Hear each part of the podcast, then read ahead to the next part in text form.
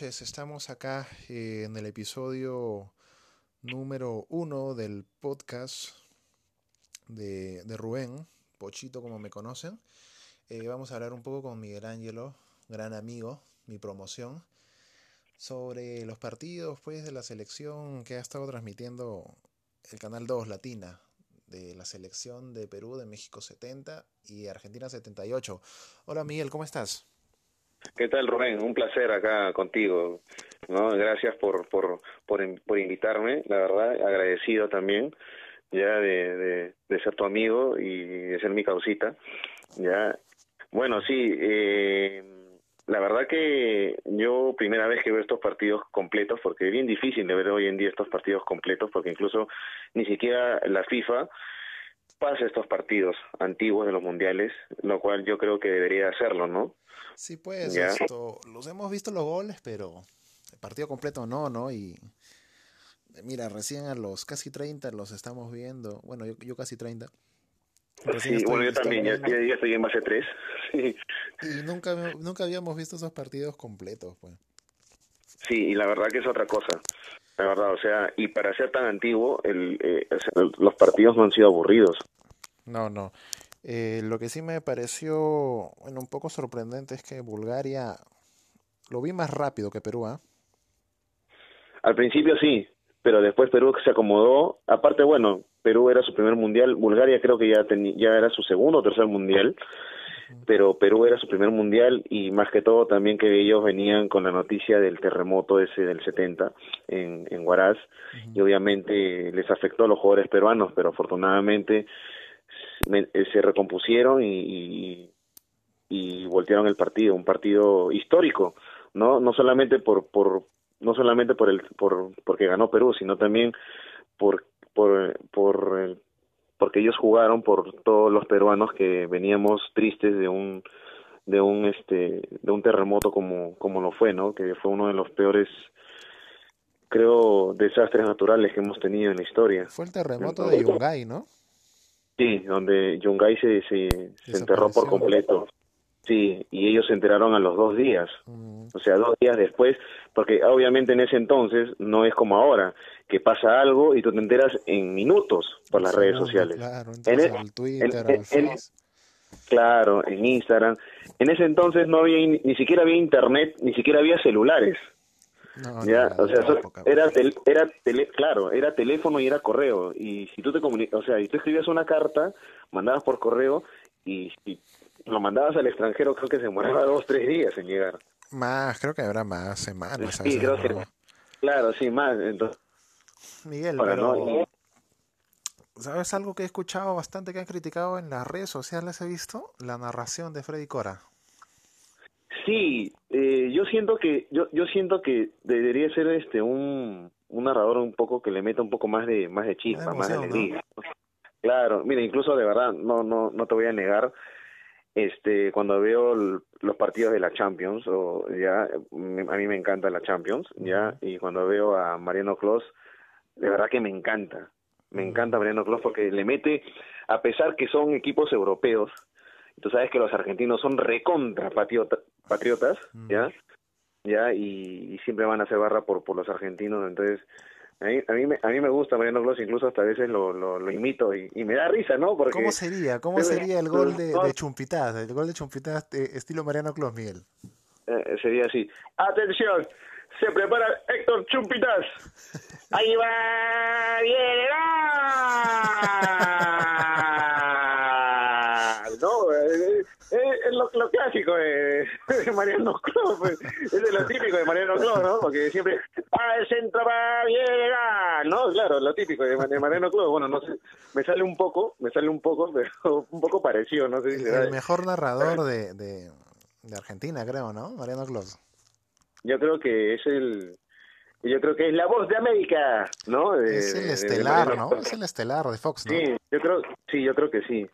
Sí, yo creo que él es, es la voz de América. ¿Y estilo, estilo Toño Vargas cómo sería, Miguel? Eh, eh, estilo Toño, Toño, Vargas sería... Eh, ¿El mismo gol o quieres narrar de, otro gol? Amigos deportivos de la patria. Estamos jugando en la Ciudad de México, ¿no? Se prepara Héctor Chumpitas, el tiro libre. Se viene, se viene, se viene. ¡Gol! ¡Peruano! Acepto el arquero de Bulgaria. Chumpitas fue más que tú. no, porque así, así narra eh, Toño Vargas, ¿no? Muy robotizado, Toño, ¿no? Sí, o sea, muy robotizado lo veo a Toño Vargas. Incluso, mira, a mí me encantaba cómo narraba Daniel Peredo. ¿Te sale? ¿Te sale? ¿No, no te he escuchado tus no, invitaciones de Daniel no, no, no me sale mucho porque tengo un poco la voz, un poco creo que no, no, no, me sale porque he, tratado de... Voz, sí, más, más, esto, eh, sí, más gruesa porque, porque este Daniel Peredo tiene la voz un poco más fina, más aguda, ¿no? Claro, claro. Entonces, claro. este... Pero bueno, o sea, al final, este... Sí, o sea, Daniel Peredo con la selección acá en Perú, ¿no? Esto... ¿Pocho Rospigliosi? ¿Puede ser? Sí, sí, Pocho Rospigliosi dice que narraba los partidos. O Rulito, Rulito Pinasco. No, este, Rulito también narraba. Por ejemplo, Rulito Pinasco narró el Mundial del 94. Claro. Narró todos los, todos los partidos. Tremendo cañonazo, decía siempre, este, este, Rulito Pinasco, este, sobre todo en la final, en la, en la final del 94, esa de Italia contra Brasil, ¿no? Cuando creo que Marcio Santos le pega desde larga distancia y, y Paliuca embolsa mal la pelota y, y, choca en el palo y justo ahí es donde Rulito Pinasco dice tremendo cañonazo, besito al palo el arquero, ¿no? Entonces claro, me, me, sale un poquito también, me sale un poquito, sí, sí, ¿no? Pero, también, también, pero bueno. sí, o sea, pero yo vi, o sea, sí, o sea, y la verdad que sí, o sea, eh, en ese entonces, este, las narraciones sí también incluso eran buenas, eran buenas y eran espontáneas, ¿no? No había como que, no sé, pues, hoy en día yo siento que eh, los, los comentaristas no son tan espontáneos, eh, eh, pero muy pocos comentaristas son espontáneos, como Mariano Clos, como lo fue también Daniel Peredo, que en paz descanse, eran, eran este los mejores. ¿no? Los, sí, son, Sí. Son los referentes. Pues. Sí, sí, yo creo que sí. Arias, esto tiene su chispa también, ¿ah? pero yo prefería pero a no- Peredo. Sí, no, no, a Peredo nadie lo supera. Sí, sí, se nos fue el No, gran Peredo, ¿no? Sí, sí, se, se, se nos fue, se nos fue Peredo, de verdad, una pena, de verdad. Eh, eh, Tenía datos caletas de los mundiales, ¿ah? Él tenía datos, buenos datos. Y no, ese pata era una biblioteca del fútbol, ese pata es una muy, muy, o sea, muy buena memoria. Mucho con, sabía, ¿no? y sabía demasiado, de verdad, sabía demasiado, demasiado. O sea, el tipo era un apasionado, no solamente era un buen profesional, sino era apasionado, le gustaba lo que hacía, disfrutaba de lo que hacía. Miguel. ¿y quién te sorprendió de, ese, de esa plantilla de México 70? Mira, me sorprendió bastante eh, Cubillas, Cubillas, Chumpitaz. ¿no? Chumpi, Chumpitaz. También. el Chumpi, eh, me sorprendió este el Cholo Sotil también, Oye, que el también Cholo, jugador, ¿ah? Gran jugador. Eh, o sea, me so- o sea, de lo que hablaban mis papás, eh, de lo que hablan mis tíos, que el Cholo Sotil, oh, lo máximo, el Cholo, ¿no? Que, que, que, que era muy bueno, incluso decían que era hasta mejor que Cubillas, y sí, en el partido del 70 contra Marruecos y contra Bulgaria, eh, el Cholo Sotil cuando entró marcó la diferencia, la verdad. La de Cholo Perú- le Perú vi cositas que, que creo que estaba adelantado a su época. Tenía unos amagues que yo veía que los confundía eh, bastante fácil a los búlgaros, a los marroquíes, Sí, ¿no? No, Hacía unos y es- enganches, ya, es que amagues, es- ¿no? Voy claro, es que ahí te das cuenta- allá, bah, Claro, es que ahí te, es que ahí te das cuenta que era que el Cholo nació con talento. Claro, el Cholo nació con talento. Incluso Claro, pues. más, mejor dribbling que, que Cubillas, ¿ah? Sí, tenía mejor mejor regate, mejor drilling que que Cubillas, la verdad que sí. Cubillas también tremendo crack, ¿ah? porque también eh, me, me- me- lo que me, me- lo que me gustó de Cubillas bastante y que noté bastante es que tiene muy buen toque en primera. Sí. ¿A En quién, corto. ¿A quién te has acordar, Cubillas? De los actuales. De los actuales. ¿a quién más acordar? Eh, por ejemplo, me hace acordar, por ejemplo, a, Apúrate, oye, choclo con peluca. a un poco a, a los brasileños de, de, de los actuales, por ejemplo, me hace recordar a a quién, Tamare.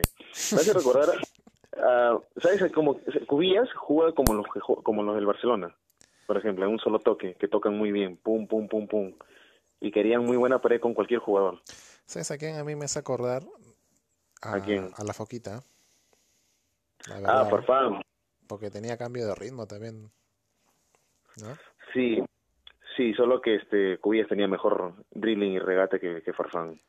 Sí. La pelota, lo, lo, lo- lo- eh, cuando corría con la pelota, la pelota andaba pegada al pie. A Farfán a veces Se le va un eh, poco, como ¿no? se le veía un poco porque creo que él abusaba de su velocidad, ¿no? Porque Farfán era muy rápido. Eh, es bastante rápido, pero hablando de rápidos de esa selección, a mí el que me sorprendió por su velocidad, Cachito, ¿ah? Eh, sí, Cachito Ramírez, bueno. Rápido, Bueno, ¿no? Cachito Ramírez, Sí, rapidito, Rápido. rapidito, Cachito Ramírez. Sí, también este Gallardo también este muy muy bueno, la verdad que sí. O sea, ¿para qué? Perú ha tenido extraordinarios jugadores en, en esos años. Incluso en ese e incluso en ese entonces en Sudamérica era Brasil y Perú. Argentina no figuraba para nada. Claro, porque incluso los, los, los eliminamos, ¿no? En ese, en esa Argentina, el back era el Coco Basile, ¿te acuerdas? Sí, claro, sí, el Hugo Basile. El Coco Basile era, el Coco Basile era Sí. el central con perfumo, era la saga Sí. de Racing, de esos Sí. años, del Racing campeón años. que te digo, el Racing que, que, que, que estaba arrollando ahí en, en Argentina, en su campeonato. Claro, y también jugaba también este Ángel Capa. Miguel Ángel Capa, ¿no? Claro, que, que jugó en Estudiante de La Plata con el Cacho Malvernat, no sé si te acuerdas del Cacho Malvernat que dirigió a la Universidad de San Martín. Claro, claro, claro, sí, sí, sí. sí. Ya, o sea, todos ellos de esa cam- o sea, de esa camada, ¿no? Eh, que jugaron y al final en la Bombonera y, y Perú empató 2 a 2 y con ese empate Perú se fue al Mundial y Argentina quedó eliminado. Y Argentina hasta ahora sigue recordando, sigue recordando ese partido como uno de los fracasos más grandes de la historia del fútbol argentino. Ellos dicen, el otro día estaba viendo ahí en, en CMD, muy buen reportaje de, de Pedro García. Eh, ellos dicen de que a partir de ese partido dijeron, tenemos que revolucionar el fútbol ar- argentino. Nos estamos quedando. Y a partir de eso fue que de nuevo se repotenciaron, pues porque, o sea, si bien es cierto, nunca han sido malos, pero han tenido etapas, etapas esto, bajas, ¿no? Sí, sobre todo en la década del 70. De etapas bajas, claro, porque su pico ya fue en el 78. Creo que en el 74 se fueron goleados, ¿no? En, en Alemania Holanda les metió- 74, ¿no? Sí, sí, Ma- Mario Kempes contó en una entrevista que en ese partido contra Holanda dice que los argentinos ese día, eh, lo dijo así en un decir, ¿no? Que eh, los argentinos estaban parados y todo el partido lo jugaron, lo jugaron parado y los, y los holandeses fueron los que jugaron, Mm, porque Argentina dice que no podía tocar la pelota. sí, sí, sí.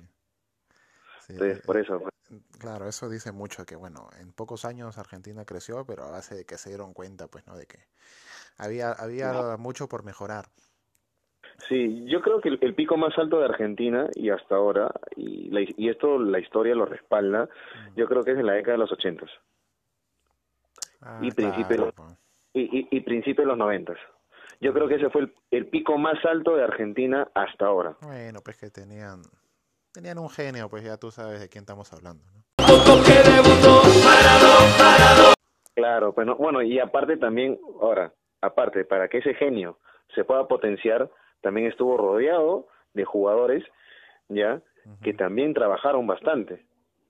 Sí, o sea, mucha gente piensa, ¿no, Miguel? De que era Maradona y 11 más y no era así.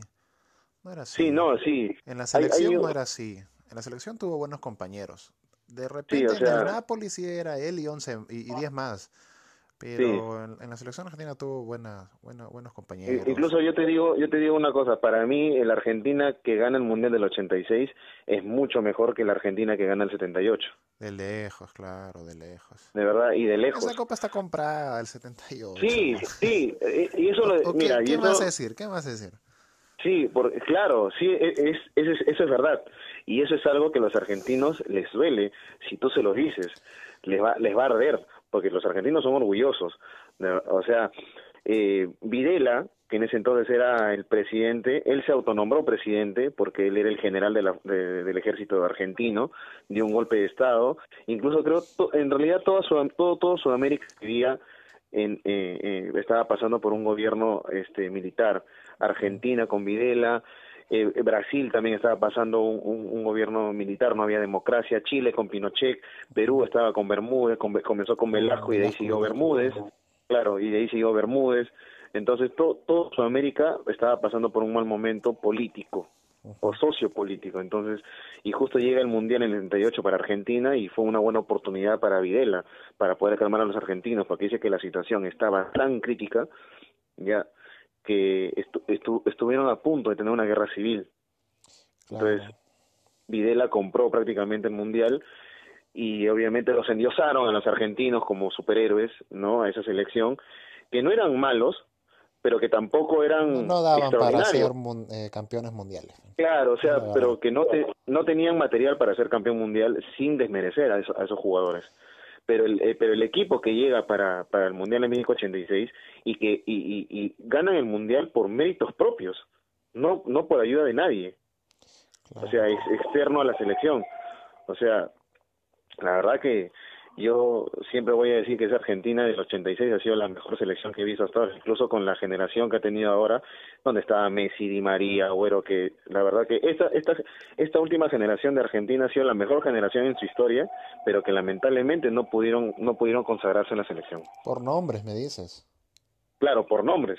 Por nombres, Messi, eh, Agüero, Di María, Higuaín, este Zanetti, eh, o sea, jugadores muy buenos, muy buenos, pero que lamentablemente no se pudieron consagrar como selección, ah. lamentablemente. Dime, ¿tú crees que este, esta selección de, de, Argentina actual, o la de Isabela, ya creo que fue la más, la más competitiva, ¿no? La que tenía una idea de, juego más clara. La de bueno, sí. Eh, ¿Le ganaba a la Argentina al 86? No, no le ganaba.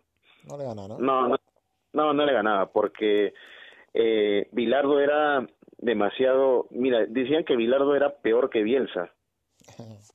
más obsesionado. sí, más, más, obsesionado era. Decían que era un, jugador, un, entrenador demasiado obsesionado. Dice que Bilardo en los entrenamientos, ya eh, lo cuenta este Ruggeri, lo cuenta el mismo Maradona, lo cuenta este lo, lo, cuentan todos los jugadores mm. que, que, que, jugaron ese mundial que, que Bilardo en los entrenamientos jugaba con esquemas de cuatro defensas, o sea, de una línea de cuatro, de una línea de tres y hasta con un defensa.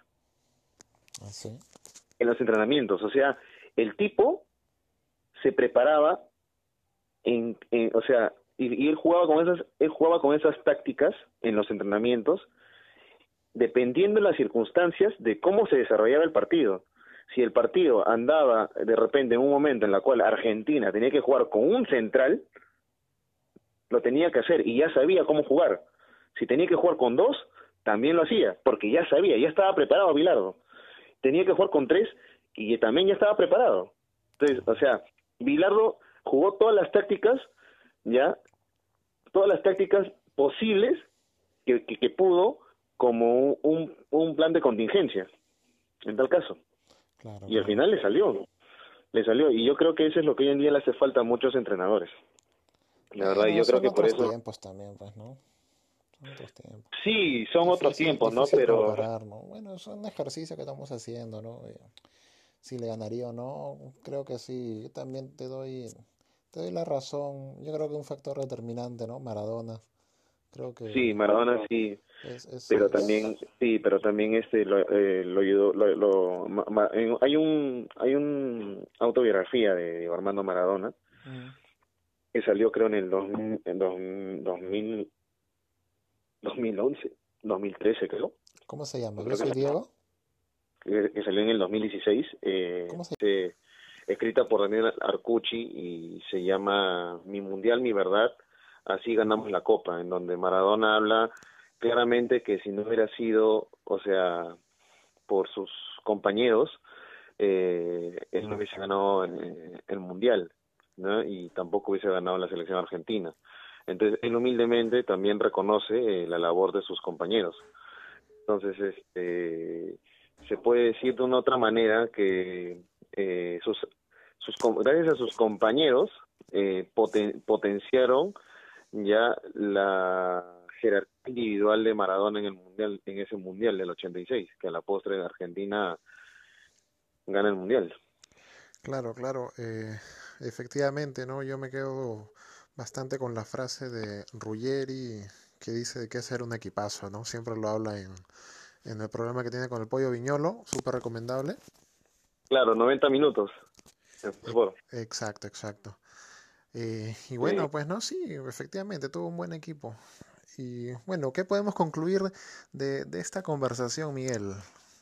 ¿Mm? Eh, bueno, que la verdad que a pesar que el fútbol ha evolucionado bastante, ¿no? Como hemos podido ver en estos tres partidos de la selección peruana, que del, dos partidos del Mundial de México 70 y uno del 78, que a pesar que el fútbol ha evolucionado tanto, eh, es increíble eh, que hoy en día el fútbol haya perdido esa, esa mística, emoción.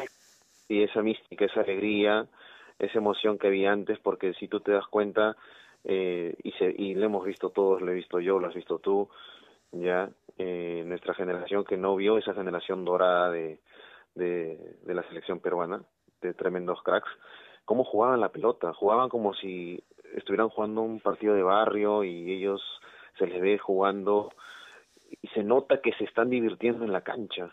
Hoy en día, en cambio, un jugador sufre para jugar porque la táctica ya es tan, pero tan, tan elaborada o, de repente ya los partidos se han vuelto tan, tan tácticos que los jugadores parecen robots y no parecen jugadores.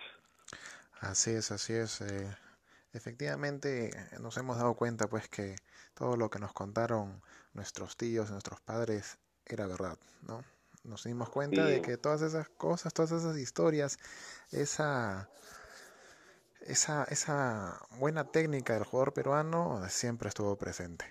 Bueno, Miguel, eso ha sido todo por el episodio de hoy.